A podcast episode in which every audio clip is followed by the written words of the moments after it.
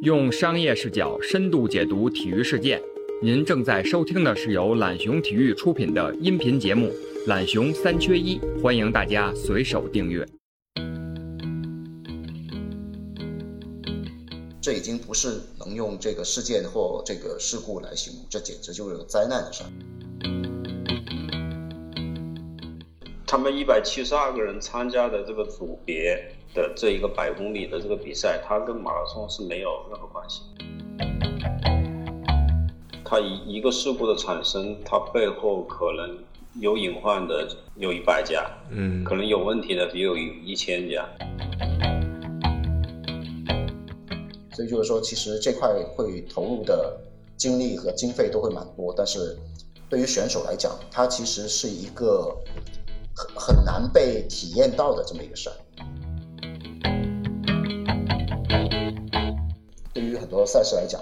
它的第一环跟最后一环都很难做，嗯整个生存链的一个建立其实是几乎是个不可能的事儿。就是一个强制性的，我必须要求你做到哪些，做不到哪些。你如果做不到哪些，你这个比赛就是不能被通过的。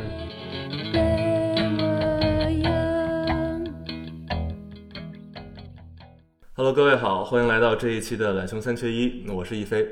今天可能是我们节目到现在呃最沉重的一期话题之一，因为大家也知道，在前不久，呃，甘肃白银的山地马拉松越野赛出现了二十一名参赛者遇难的情况，相信各位听众们也都在关注这件事儿。其实事情发展到现在，已经不仅是体育领域的一个事故，甚至已经上升到了社会事件的程度。这几天大家的讨论也都特别多，从最早的参赛者在那个公众号“流落南方”上写了很多比赛当天的回忆，后来各大媒体陆续爆出了很多呃当天的越来越多的细节。可以说，我们现在已经对整个的这个事件有了大概的了解。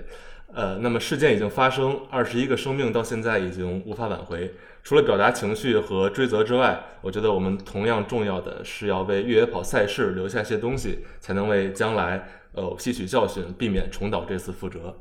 那今天我们节目就非常荣幸的邀请到了两位在越野跑的赛事和急救领域有非常丰富实操经验的专业人士，和我们一起来分析一下这次事故的一些话题。那首先是熊猫超级山径赛 by UTMB 的赛事总经理燕毅，同时也是跑者世界杂志的副总编，欢迎燕总。哎，大家好，我叫燕毅，嗯，好，另外一位嘉宾是我们第一反应的赛事急救委员会委员长廖玉坤，廖总，欢迎。各位懒熊的小伙伴们，大家好。好，那呃，其实相信两位这几天也聊了很多这件事儿的一些感受，能不能简单再给我们分享一下，呃，自己在知道这件事儿的时候是怎么样一个体会？嗯，我觉得总的来说就是心情都非常的沉重吧，因为在这个事故中有很多的朋友，他们参与了这个比赛，遇难的里面也有也有很好的一些朋友，整个心情是有点有点晕，有点晕晕乎乎的，就是很很长时间都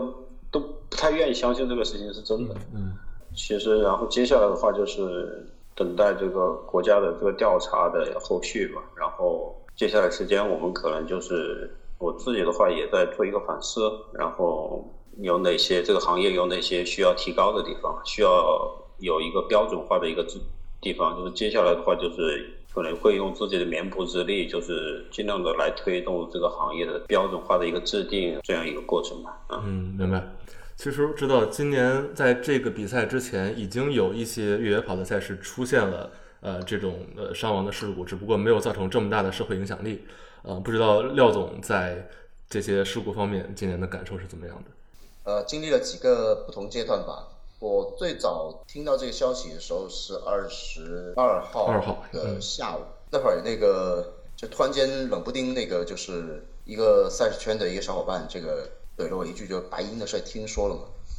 我当时愣了一下，我其实因为我也应该讲我也不算是这个跑圈的人嘛，对吧？嗯嗯所以其实我对于很多赛事其实很很少去关注过。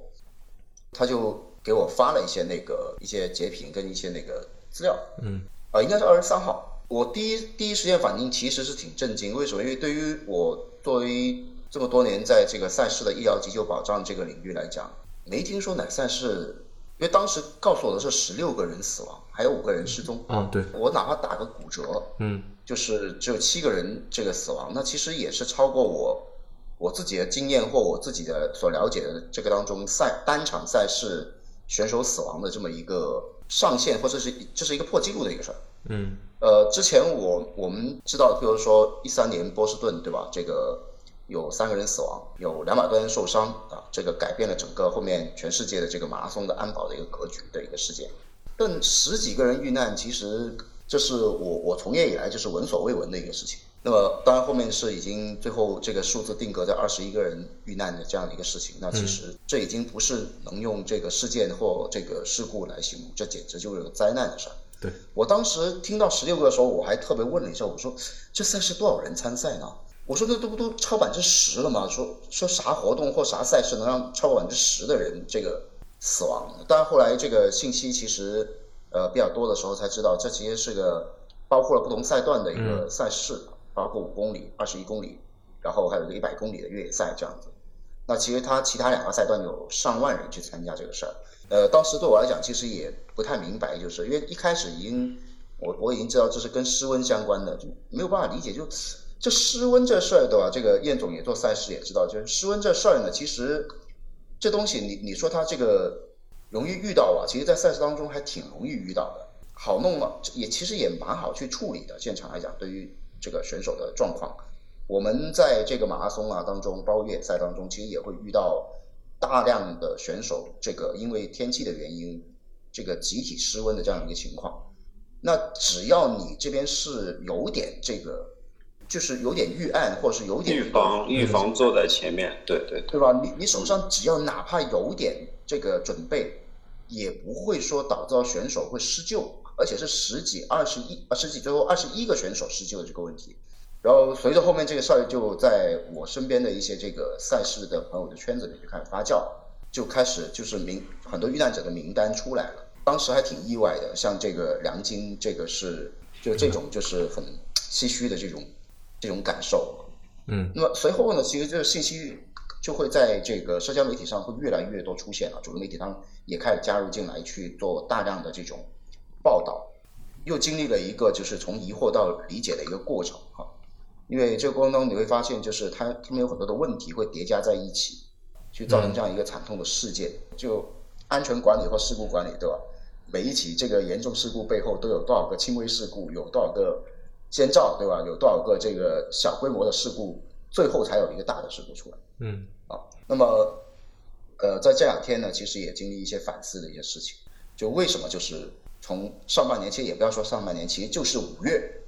五月的这些赛事的选手，就是施救的这个事件呢，接二连三，而且都发生在越野跑，这肯定说明我们在这个行业，无论是从从业者，还是说从这个整个行业生态当中来讲，一定是发生了某一些事情，嗯，会导致到就是说这么多的事件同时发生在这个领域，啊，就这种，就以前你可能很容易听到就是马拉松接二连三出事儿，对吧？这个这次是越野跑接二连三出事儿。对，所以就是说这个事儿里面，就是说我为什么会会发生这样的问题？那我也认认真真的去思考这个行业的一些这些这个实际的一些情况。那我也考虑这个问题，就是说，那是不是像我们啊，作为一个跟赛事、跟急救跨界组结合的这样的一个一个一个这样的从业从业人员吧？就是说，是不是我们其实对于这个无论是跑者还是这个机构方面的一些这个做一些。知识分享和一些这个这个安全教育方面的工作是做的太少了。对，其实这种还是很必要。好，那我们之后的再接下来慢慢慢慢分享。那首先刚才呃廖总也提到了，呃马拉松和越野跑其实都是呃发生过一定的这种安全事故的。其实最近的很多报道甚至直接把这个赛事当做马拉松来做一种事故的分析，包括这个赛事的名称也是既有越野跑也有马拉松。在它的名全称之内的，但是我们知道，其实它并不完全是一回事儿，它可能有交集，但可能有一部分也是完全独立的两个部分。能能不能二位先从专业角度说一下，到底什么是马拉松，什么是越野跑？这个项目它到底属于哪个？其实就是狭义的马拉松，就是四十二点一九五公里的城市路跑，就是这么一个运动。嗯，但是的话呢，就是不管是我们大家的认知，还就是我们填写的一个文件里面。他有提到一个叫做马拉松及相关运动，他这个就真的是包罗万象了，就是不管是室内的、室外的，不管是公路上的还是山里的，各种的长距离、短步距离，甚至是包括徒步在内的一些各种各样的，就是跑步的，什么越野跑、山地跑、雪地跑、沙滩跑，什么室内跑，还有所谓的垂直马拉松，它都叫马拉松相关运动。其实。如果是严格的，就是所谓的马拉松，就是那个四十二点一九五公里的一个一个城市路跑。嗯，然后越野跑的话呢，就是其实现在也是有一点点，就是国内和国国际定义是不一样的。因为世界越野跑协会它定义的就是在不同的自然路面上的一个不同形态下的一个跑步，就是在沙滩、土地、丛林啊，还有冰雪呀，就是山地呀。而且的话，它是有一定的爬升，然后它也规定了非铺装路面是不能超过咱，以前说百分之三十，现在减到了百分之二十五。嗯。但是就是说我还是需要说，但是就是中国田径协会它它的一个文件就是就定义定义这个越野跑的话，它就是说由马拉松、徒步运动派生出来的，巴拉巴拉巴拉，后面基本差不多。所以现在就是包括央视，还有就是新华社这些权威的媒体，他们在介绍这个事情的时候，他也他也把什么马拉松，把什么越野跑，他其实也分得不是很清楚。还有您说的这个，就是这个比赛的这个名字，它是它的后缀是山地马拉松百公里越野赛。嗯，有有这样一个名字在在这个外面的话，就更加容易给人家造成一个混淆。其实。确实非常非常不清晰，我我觉得我接下来会详细的就是用一篇文章或者什么也好，就是把这个事情给说清楚嘛。嗯，就是其实，在呃国内田协这边，他对越野跑和马拉松，尤其是越野跑，没有一个特别量化的一个标准来定义它。嗯，对对是的，嗯。嗯，而且就还有一个不同的就是，其实，在国际上，它越野跑这个项目，它是有国际越野跑协会。嗯。它有这么一个主管的一个一主管组织吧，啊，这大家比较认可的。但是在国内的话，现在就是没有啊，中国没有一个中国越野跑协会的一个一个组织。嗯嗯，所以管理上也是有点还是比较模糊。那呃，廖总这边怎么看呢？呃，一个跟叶龙讲的，本身这名字就就引来了一些混淆，嗯，对吧？全称叫黄河石林百公里越野赛暨黄河石林三地马拉松，对吧？要符合马拉松赛道的这个。要求来讲，我估计这赛事这完完全全也不符合马拉松对赛道的要求。对啊，对吧？所以其实就是说，这个本身名称是一个问题。呃，另外一个我会觉得就是说，在传播当中，这也是一个很常见的事儿，就是有一些特定态度的人，他会借着一些社会事件来去做自己观点的一种就是反复的陈述，或者是一些借题发挥的这样的一些情况。嗯，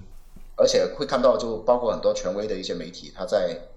Q 这个事情的时候，其实会把很多就是马拉松当中发生的问题也 Q 到了这个事情里面去，或者说把这个事儿最后是 Q 到了这些城市马拉松的这个这个身上去。这个其实，在传播当中，这个能理解，但是其实对于这个事件来讲，本身并没有太大的这种就是价值或是意义在这里。至少就是我就是他们一百七十二个人参加的这个组别的这一个百公里的这个比赛，它跟马拉松是没有任何关系。嗯，我们可以这么去定义吧。嗯，对，至少在这个组别，它应该叫做越野赛更加合适。对，它就是一个百公里越野赛。这个越野赛，它是它是一个更加极限的，就是你就是更加不一样的一个场景。嗯，你像马拉松的话，它在城市里面，它其实没有你没有太多一个户外的一个经验，你还是没有问题的。嗯嗯，你像跑越野赛的话，它就是它对你的这个户外生存能力和户外经验这一方面要求是非常高的。嗯啊，所以就是我们经常就是我们跑步的人也经常在跟人家说这两个运动有什么不一样。我们就说跑马拉松跑的就是你的跑步的能力，检验的就是你跑步的能力。但是你跑越越野跑的话，就是它可能占到百分之六十七十，可能还更多的就是你的户外的一些生存经验，你的在户外的一些自我的一些管控，还有你对户外一些知识的一些认知。还有一些自我的一些救援，就是各种各样的，它是一个综合能力，都是需要你去对自己做一个评估和一个考量。还平时也需要做这方面的训练。就是说，确实就是他对于参与者的要求啊，其实完完全不一样。我觉得现在对于很多人的理解来讲哈，就是说从这个越野跑其实就是从这个城市马拉松铺装路面的这样的一个跑步，变成的是一个高低起伏和地形多样化的这样的一种就是变化当中去。其实还真的没那么简单的一个事儿。对你，你光看就正常的一个越野赛来讲，譬如说马拉松不会跟你说什么强制装备，对吧？嗯，那也不会有什么建议装备清单，也不会有什么这个你的补给的这样的一个规定和要求，也不会有人去在每个 CP 点去检查你这个事儿。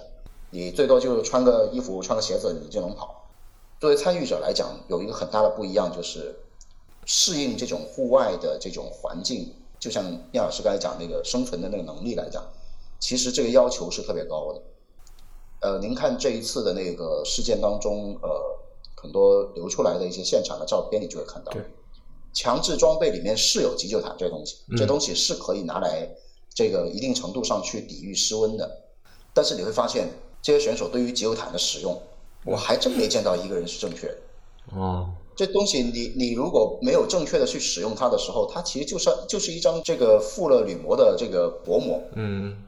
对你的这个安全，对你的这个生存来讲，没有任何的作用和意义。嗯，所以其实你会看到，就是说，我真特别觉得，就以后这个越野跑哈，聂老师也是这个越野跑的组织者，就像这种就是选手的教育或是赛前的培训当中，有一些东西是不是变也变成是强制性要考核过才能够去参与的这么一个事情，对吧？你看这次很多选手，你机油毯都不能正确使用，那那强制装备也就失去意义了，对吧？这个是是这样子的，就是其实我们熊猫超级赛赛就是我去年举办的时候，嗯，我们把这个比赛就是有一个叫做概念，就叫做半自助，就是很多选手不理解为什么半为什么是叫做半自助，我们的定义就是告诉人家，就是你不能指望组委会就是完全的，就是给你像马拉松一样提供非常好的一个保护，就是我们需要你有。非常好的一个自己随身携带的这些强制装备，以及除强制装备之外的建议装备，你需要有你自己在户外生存至少是几个小时的一个能力，然后我们对你进行一个救治或者这个这个就是需要就是需要就是大家一起来不停的慢慢的认知这一个事情，但是我觉得就是这一次确实代价是非常大的。今后的这个普及工作啊，就是还需要嗯做的更多，这这也是就是我觉得我觉得我和廖总就是这次一起来接受这个咱们的这个一起的这个访问的，我觉得很重要的一个原因吧。嗯，对对，二位提到了这个选手的自己的自救能力和自救的这个意识。其实最近几年国内的越野跑赛事数量增加的很快，然后参与的跑者也呃增加的很快，但是二位觉得大家对项目和自救知识的这种认知？呃，达到真正参与赛事的水平了吗？嗯，其实就是光从这个增量上面来看，就是国内的不管是马拉松还是越野赛的话，它的增量确实是非常大。嗯，但实际上它的总体数量和这个人均的来看的话，它其实跟美国跟日本的差距还是非常大的。嗯，就是我们一看，我们查一查数据就是知道的。不说马拉松，就说越野赛。我在二零一六年就是采访那个当当时的 ITI 的主席，也是 UTMB 的创始人。我在问他一些问题的时候，就其中有一个问题，我就问到，就是法国有多少的越野赛？他说大大小小的加起来是超过四千场的。嗯，就是在法国那么一个国家，就超过一年超过四千场。就是国内我们呢，现在跟我们大大小小加起来，就最高峰的时候有个。一千多场就已经是非常非常多的了，所以我觉得就是还是我们还是回到这个越野跑这个人群的这个话题来说，我觉得就是国内国内外是是有一定的差别的。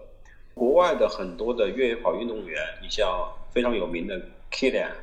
就是像这样的人，他们原来是滑雪运动员，或者是山地自行车运动员，或者是就是各种各样的从事户外运动很多年的人。他来转而跑越野跑，嗯，所以他本身就有这丰富的一个户外的经验，一个运动的一个经验，对。而而在国内的话，它是很多的这个越野跑运动员，他都是由路跑，就是以前跑过马拉松、跑过半程马拉松的人转而跑越野跑，这个比例是比国外的高上非常非常多倍，所以这又造成了就是就是我们国内的这这些参参参加越野跑的这个运动员，他们的这个结构是不不一样的，所以也会造成就是大家对这个运动的认知也是有不一样的，就是对这个野外和越野跑比赛过程中你面临的一些困难，你需要做的一些准备，我觉得都会是有不同的一些认知。我觉得认知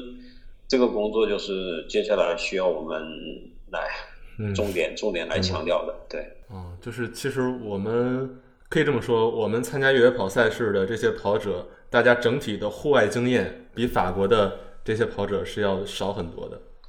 对，可以非常明确的这么说啊，是是这个样子，现实是这个样子。那我觉得其实还是在一个很很初期的一个阶段。嗯，该那个叶总说了那个，像法国它的越野跑的一个数据，你你如果说这个在马拉松来讲。你像美国、日本，它一年光全马的数量，这个基本上就是我们的全马的数量几乎在十倍以上。像日本来讲，基本上这个参加马拉松或路跑的这个人口，基本上占到百分之十。那对于我们来讲，百分之十啥概念？百分之十应该要有一点四 一亿多人，对吧？那事实上，我们的这个参加过全马的跑者和参加过半马的跑者，完赛的也就几十万人。那么马拉松的这个参与者的这个人群，基本上也就在一个几百万的这么一个规模，所以相对来讲，其实，呃，我我们说离多还还真的是跟这些发达国家比，可能真的是差很远。正好最近一段时间也有一些声音说，我们的这种赛事马拉松和越野赛是不是过饱和的情况？就这样的话，其实是完全不存在这种情况的。如果大家扎堆的时候会有这个腿不够用的情况，但是摊开来看，其实应该讲还是。跟这项运动还是这人群其实还是匹配的，嗯，对吧？但是看某某个时点，可能在，比如说我们戏称的这个一些马拉松扎堆的这个马拉松春运的时候，这个基本上会有一些赛事哈，尤其一些新的赛事或不为人知的赛事，它可能确实在这个参与者人数上面会有问题。但实际上就是说，从总体上来讲，我觉得还是跟这个是比较匹配的，因为目前来讲，主要以商业化的方式来发展嘛，嗯，那这个市场的手他自己会。这个把它抹抹平，所以其实我们这个这个市场，无论从赛事也好，从这个参与者来讲也好，它其实还处于早期阶段。无论是对于这个选手的认知，还是这个赛事的这个活动的这个组织者、运营者的角度来讲，其实它都是还有很长的路要走的那么一个状态。但我觉得从这个事件当中来讲，我自己一个反思，或是我自己一个体会来讲，就是说，真正可怕的事情其实是这个行业里面。这个有很多不成熟、不理智，甚至是投机性很强的这个从业的一个人员进来，啊，同时呢，就是说，呃，没有从这个行业标准和行业监管，还有这个规范化培训这几方面同时下手来去对这些参与到这个行业的这个从业人员来讲是有一个支持也好，有一个这个规范也好，有一个监督也好，这方面的缺乏，我觉得这一点是会有点大问题存在。另外一个就是。我也会观察到，随着几年的发展，它其实行业会有一些积累，那么也会出来一些这个不错的公司和这个赛事，还有从业人员可以去成为别人的标杆去。对这种榜榜样，好的事儿。嗯。但是疫情一下来之后呢，就是一个浪头下来，就把一大波人打下去，就这个甚至因为大家知道这个赛事，无论是去年还是今年，其实都会有相当一段时间的这个不办赛。嗯。对吧？那这段时间他的这个整个生计，对于很多这个从业人员来讲，他的问他就成问题了。嗯，那他就只能被逼着去从事了别的事儿，转行去。那他空下来这个东西呢，又有一大波新的人进来。那这些人其实也是没有任何的这个体育的这个至少是办赛经验、赛事运营的经验，对吧？对。那这些人就真的是很盲目。嗯。那如果说由这些人来去。操到一些这个高风险的赛事的时候，那这个事儿本身也是一个，我觉得是一个值得比较关注的一个问题。嗯嗯，所以说就是在背景上，无论是从业者还是真正的跑者，在这种呃能力和认知上，还是有非常大的提升的必要。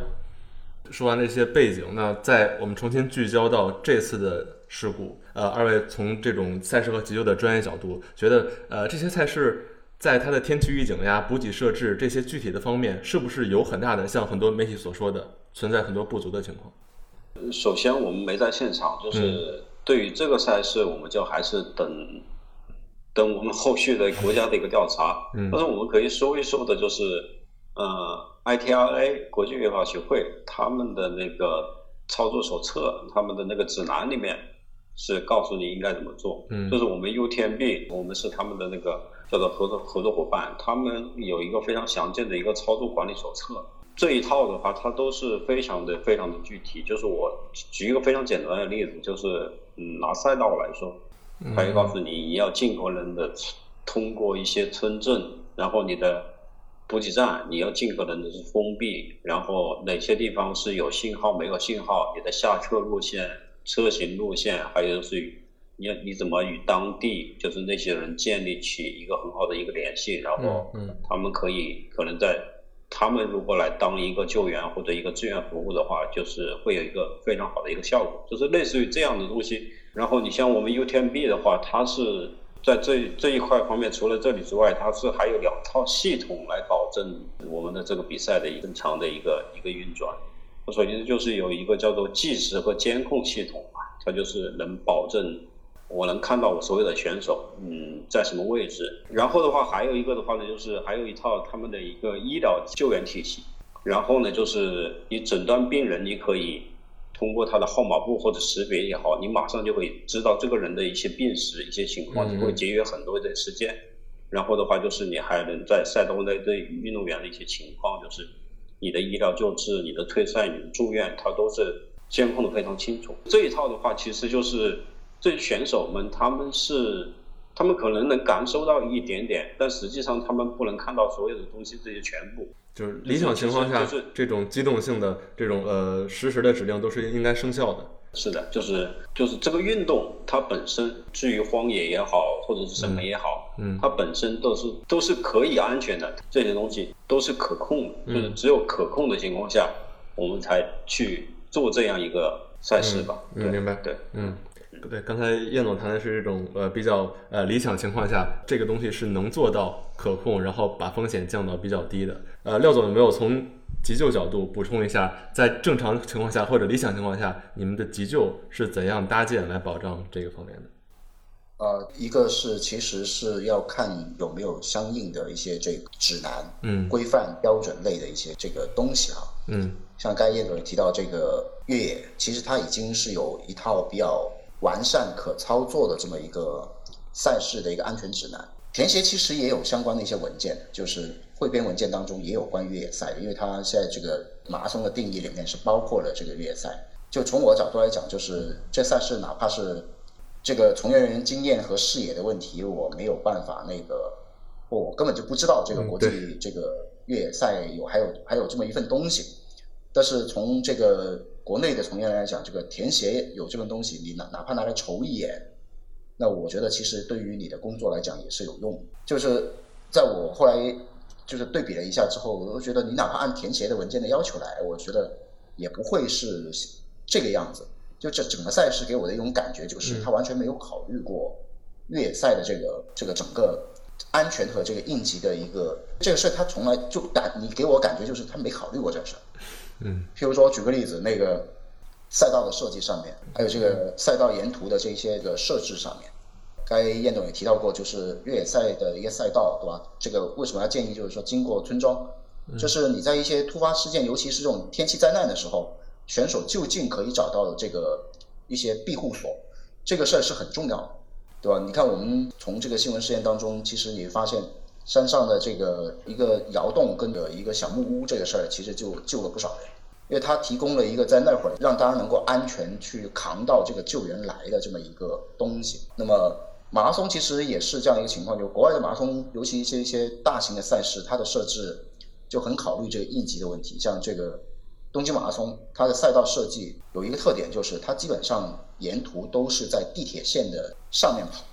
嗯那它的作用是什么呢？就是一旦发生这个紧急情况，赛事要终止，那我就要面临将近七万人的这个快速的疏散的问题。那这时候，这个地铁线就提供了这么一个作用，就是让大家可以快速疏散或者是庇护的这样的一个作用的一个设施。嗯看这个赛事当中，这个 CP 点，尤其到那个关键的那个就是事发的一个赛段当中，CP 三，它、嗯它连 CP 点的一些必要的一些遮阳的、挡风的这样的一些这个帐篷也不设，对吧？就两个人在那边那个去打了卡，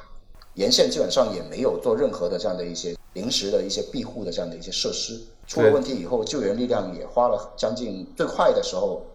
第一波的救援力量将近也花了将近一个半小时到两个小时才到达这个 CP 二这个位置。那你就会看到，其实他没有做任何的应急的一个准备。就是这个问题来讲，就是在应急的一个预案，包括事前的一个风控来讲，其实是基本上可以说是没怎么去考虑这一块的一个事情。就是从赛赛道设置、补给设置上，包括救援，都是存在不及时的情况。没看到他这块会做一些什么样的一些具体的，就是有效的一些应对措施。嗯，唯一就是现场可能有三十个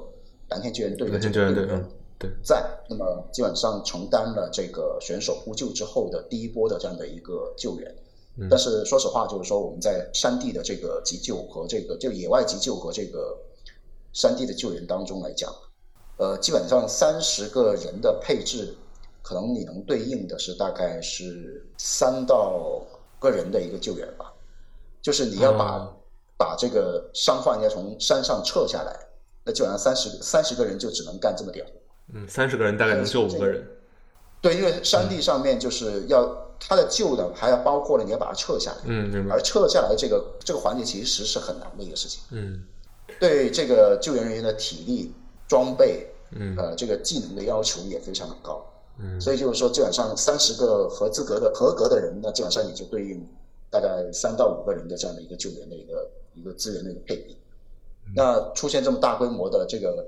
事件之后呢，其实这三十个人其实杯水车薪啊。嗯，尤其到了夜间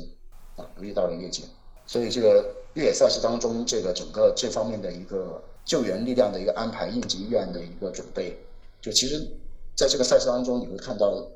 就我我猜哈，在赛前他们的心态就是，第一，这赛事从来没有出过问题，所以这次也不会有什么问题，嗯，对吧？我放三十个人在这边够了，哎，这三十个人我我后事后盘了一下整个赛道的情况和他们到达的时间，那我会觉得其实他们是离这个事发赛道应该蛮远，我估计可能可能就是在起点附近去驻守的这么一个情况，嗯，那这个投送的时间就变成了一个很大的一个问题，因为其实对于急救来讲。呃，我们自己的感受就是，急救其实你就是跟时间赛跑的这么一个事儿，对，对吧？你你能够最快到身边的，那这个事儿就至少成了一半了。嗯，你及时能把他送回去，送到这个医院去的，那这事儿又成了一半。那基本上，如果说你的时间跟你的资源都不足的话，那你也别指望救援很难了。对对，能能能做成啥样子，对吧？这个基本上是个不可能的事情，尤其在越野这样的一个。环境当中，它其实比比城市马拉松的整个医疗急救的保障、整个救援的一个展开，其实是困难很多很多倍的一个事情。嗯，明白。对，在这儿我还有一个小问题，就是呃。我们知道，这现在目前很多信息，呃，应该能看出来，这次的呃应急处理在一定程度上是准备不足或者存在一些纰漏的。但是，呃，这种情况，这种准备的情况，在国内的这种中小型越野赛里，我特别想好奇，是它是一个常态，还是说这只是一个个例，恰好碰上了这种恶劣的天气，还是说大家平时很多赛事都没有这种充足的准备？这个我可以稍微说一下吧，啊。我觉得就是之前就是不管是越野跑的这个事故也好，还有还有就是社会性的这个重重大事故也好，它一一个事故的产生，它背后可能有隐患的有一百家，嗯，可能有问题的也有一千家，这个东西就是就是肯定不是个例，这是这是肯定的，这个这个就是一个事物发展的一个一个规律，它这个。嗯，具体到一些中小型国内的一些越野赛，我觉得它这方面的准备多多少少肯定是有是有不足，有些甚至就是在这一块是缺失的。嗯，因为你像做这一块的话，就是嗯，怎么讲呢？它是一个，它是一个有，它是一个有备无患，它就是你需要做前期的一个准备，你的准备是你你的准备和你的预案比你你这一方面做好了，比你去。实施的去救援那个有效的多，嗯，而且就是那个，而且它的那个代价是会要小很很多嘛。但是这个的话就是，就是说你背在那里，确实如果天气好，这次的话如果天气好，它还是不会有问题。国内确实有非常多的中小型赛事，它这一方面是缺失，甚至是完全没有的。这就这就是一个现状。还有就是。我觉得就是在很多组织者看来，他会觉得这是一个性价比非常低的一个东西，因为这个东西就是它对外呈现是呈现不出来的，很多很多很多地方是呈现不出来的。嗯但是要做很多工作。但是但是你在这个上面投入的一个资源，投入的各种各样的安全保障、资金、人员、物力，你的培训，你你是要投入很多的资源。就是我们 UTMB 他在建议这些跑跑者参加什么样的比赛的时候，他说了一个一个很量化的东西，他就是你你你们尽量去参加五百人或者人数更多的这这么一场越野赛。嗯其一，这样的比赛的话，它一般它是属于稍微大一些的公司，它愿意在这方面投入更多的一些资源，这是其一。其二就是，你像在野外的话，跑者之间就除了你自己需要有一个非常好的一个户外经验和自救能力之外，就是跑者之间的互助，嗯也是非常重要的，而且这也是所有的越野跑者就是他们跑步的一个非常重要的一个理念，他们就是互助，互助是越野跑者之间非常重要的一个一个一个一个。我们还看到以前很多例子里面，就是大家相互的帮助，嗯相互的救助是非常有效而且非常及时的。嗯啊，所以就是就是从这两方面来考虑，就是你如果一个很人数很多的一个比赛，它前后是有是有照应，大家是照顾过来的。你参加一个人数很少的比赛，可能就前后就没人，你经常自己是单独一个人跑很长，在野外跑很长的距离，这也是无形中加大了这这么一个风险。对，是这样的。嗯然后我还想说的一个就是，我们也是就现状吧，稍微说多多说一点点，就是现在很多越野赛事他们会去做一些，就是也不能说是很花哨或者什么之类的，他们会去某种程度上会去讨好这些参赛者。就是我举一个很简单的例子，就是我可能花个五万块钱，我能把这我我的这个各个补给站那些食物、那些饮品弄得非常丰富，大家都都会很喜欢。嗯但是就是有有像我们这种，我们可能是更愿意花多花五十万，就是用在我们的这个救援包装上面来。但是这些的话真的是非常不讨好，嗯而且雪花都看不见经。常经常挨骂。但是但是有一个反转，就是经过这次事件之后，去年有一些就是对我们的这个强制装备检查非常严格，然后就是需要医疗证明、需要各种证明这的人有不满的，现在在嗯私下里跟我们说抱歉，嗯啊，对我们表示认可。我觉得这个就是，嗯，就是一个全社会的，就是不管是我们组织方还是我们的跑者，需要对这个运动，还有还有就是对这个运动的它的一些标准，它的一些东西，就都需要重新再做一个新的一个考量。这是这是一个过程，我觉得嗯啊，对。就是很多呃办赛者在赛前算的更多是经济账，就是我要把钱花在大家能看得见、提升满意度的地方。但是不出事儿好，但一出事儿的话，其实我我大致上把这个，就是这个所有的这些赛事啊，就是说在这个安全或医疗保障上面的这种状态啊，分三类。一类呢就是皇帝的新衣，就是就是没有，但是呢就也照样出来溜。那我当然理解这个没有，对于很多赛事来讲是它从经费上就没有办法去承担这个这个事儿。啊，所以就是说这也是我们这个行业里面就是一个比较，其实是一个比较普遍的现象，可以说大比例是这样子嗯。啊，因为燕总也刚才提到就是。你要去做好这方面的事情，其实你投入还蛮多的，而且你会多了很多很多事儿，你多了很多的具体的组织安排，多了很多的沟通协调，嗯多了很多东西的一个确认，而且从这个角从安全角度来讲，安全是需要冗余、需要备份的，所以就是说，其实这块会投入的精力和经费都会蛮多，但是对于选手来讲，它其实是一个很很难被体验到的这么一个事儿。啊。就像叶总刚才讲的，我我把这个补给这个升级一下，可能没花多少钱，但我我我要配置一个至少能起作用的这么一个整个安全保障，那可能我我就得投入不少钱，而这个选手可能还体验不到，或他体验到的东西可能是是个负体验的一个东西。嗯，所以对于很多赛事来讲，其实在这一块其实也是一个面临这么一个实际的一个情况。第二类呢，就是我说我有，但是它不一定有用。啊，就很多时候就是从这个应付或是对于就是说这工作我做了，嗯，但是就是说它是不是真的有效，或者它是不是真的适合我这赛事，那这方面不是我要考虑的一个事情啊，会有这么一些一些这个赛事是从这么一个角度来去看这个问题。那么第三类呢，就是呃已经比较成熟或是比较理性的去建立了自己一套风控跟这种呃应急医疗保障的这么一个体系的这样的一些赛事，但这些赛事呢，说实话在市场上我们看到的呃毕竟不是很多。嗯嗯，明白。就举个我们的例子来讲，可能保障的这个赛事的保障里面，嗯，越野赛事可能是我所有保障赛事当中百分之一不到，其他都是城市的这个马拉松或是在城市类的一个活动。嗯所以就你会看到，就是说，其实同样是在以跑者为基础的这么一个市场当中，就是这个越野跑，其实它在保障上面，其实它的这个整个你说建立起有效保障体系的这么一个一个面或一个数量，还是非常非常的少。嗯哎，我特别认同刚才那个叶总讲的一个事情，就是说，你可能去做一些，就做好一些预防的工作，可能会比你在遇到事儿的时候，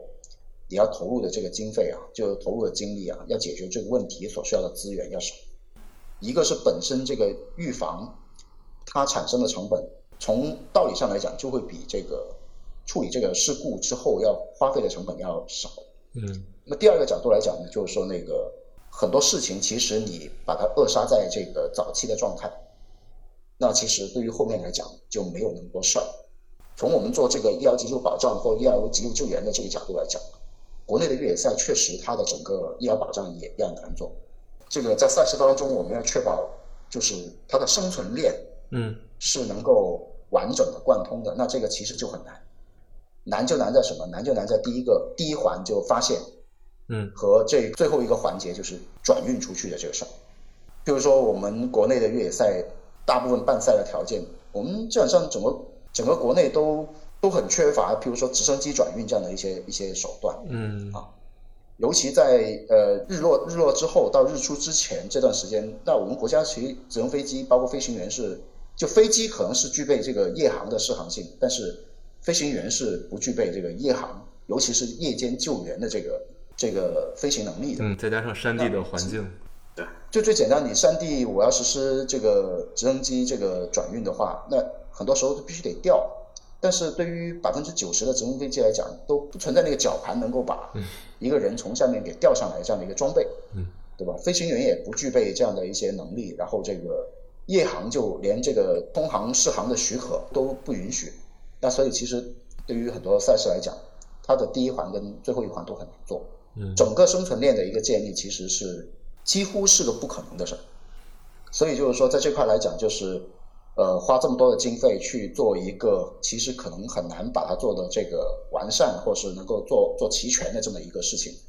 那其实对于很多赛事来讲，确实在决策上面和资源投入上面，它的这个决心和信心其实是是会受到比较大的一些影响。嗯这也是一个比较客观方面，就主观和客观之间都会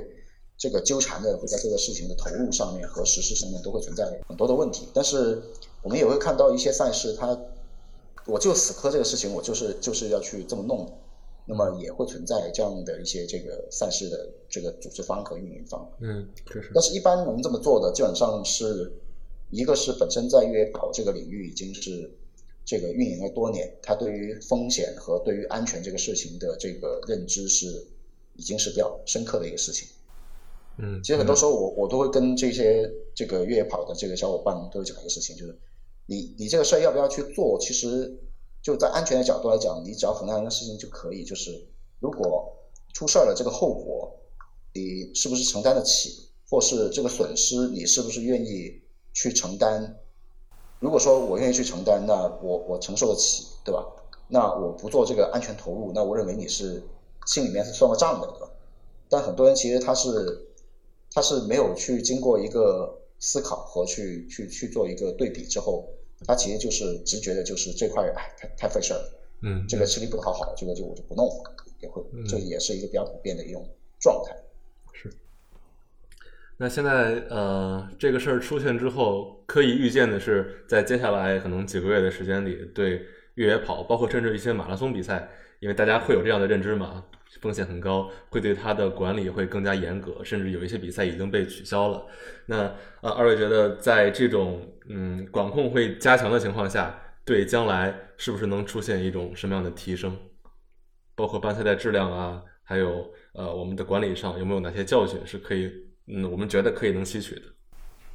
嗯，我觉得这个教训肯定是吸取的。哦，我给大家讲一下，就是这个 ITIA 它的那一套那个安全指南它是怎么来的吧？嗯，它是二零零九年的时候，也是法国的三名越野跑运动员，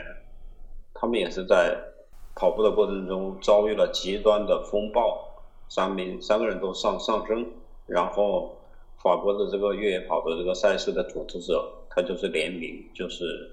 给到。法国田径联合会让他们出台相关的一个一个一一一个一个办赛规则。嗯，法国田径会他们就纠集了各个医疗方面的、救援方面的，还有赛事组织各方面的专家，他们其实就出台了一个叫做适用适用于法国的一个越野跑的一个一个安全指南吧，就是类似于这样的一个一一个文件。然后等到这个二零一三年这个国际越野跑协会成立的时候。啊，当时越野跑协会的那个主席也是法国人，也是 UTMB 的联合创始人，叫米歇尔。大家的主导下，就是以那个法国的那个文件为蓝本，就出台了所谓的这个 ITRA，我们也有中文中文翻译过来的一个一个安全安全守则。就是这个东西，它其实也是一一个一个血的教训啊。还有我需要说明的就是。我们办的这个 UTMB、by UTMB 的赛事，就是我们其实也是有非常严格的一套的那个救援体系也好，操作指南也好，就是我们是购买了，就是他们的版权，我们是严格是受到他们的一个管控，就是我们肯定是有，并且是很高的自觉性，我们来会去完善我们的这一套体系，我们的办赛的规则，但是更多的是。我们必须在他的那个要求下，我们我们把用上他们的这两套系统，才能完整的办这个比赛，不然是不符合要求，我们就不能叫做百有天比。我想类似的话，就是国内的话，就是有这么严格的严，甚至是严苛的一个要求的这个越野赛，它其实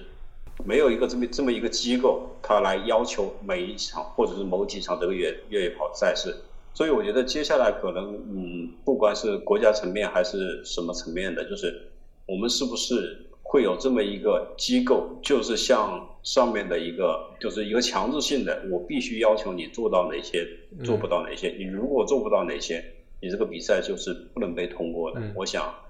就肯定应该应该是有，应该是有这么一个东西，可能以后就叫中国越野跑协会或者什么之类的，这个我不太清楚，可能还需要等待进一步的政策，就是。嗯，我觉得如果有这么一个东西，就是对我们这项运动的一个长远的一个发展，肯定是非常有效而且健康的。嗯，还有就是，嗯，我们其实就是作为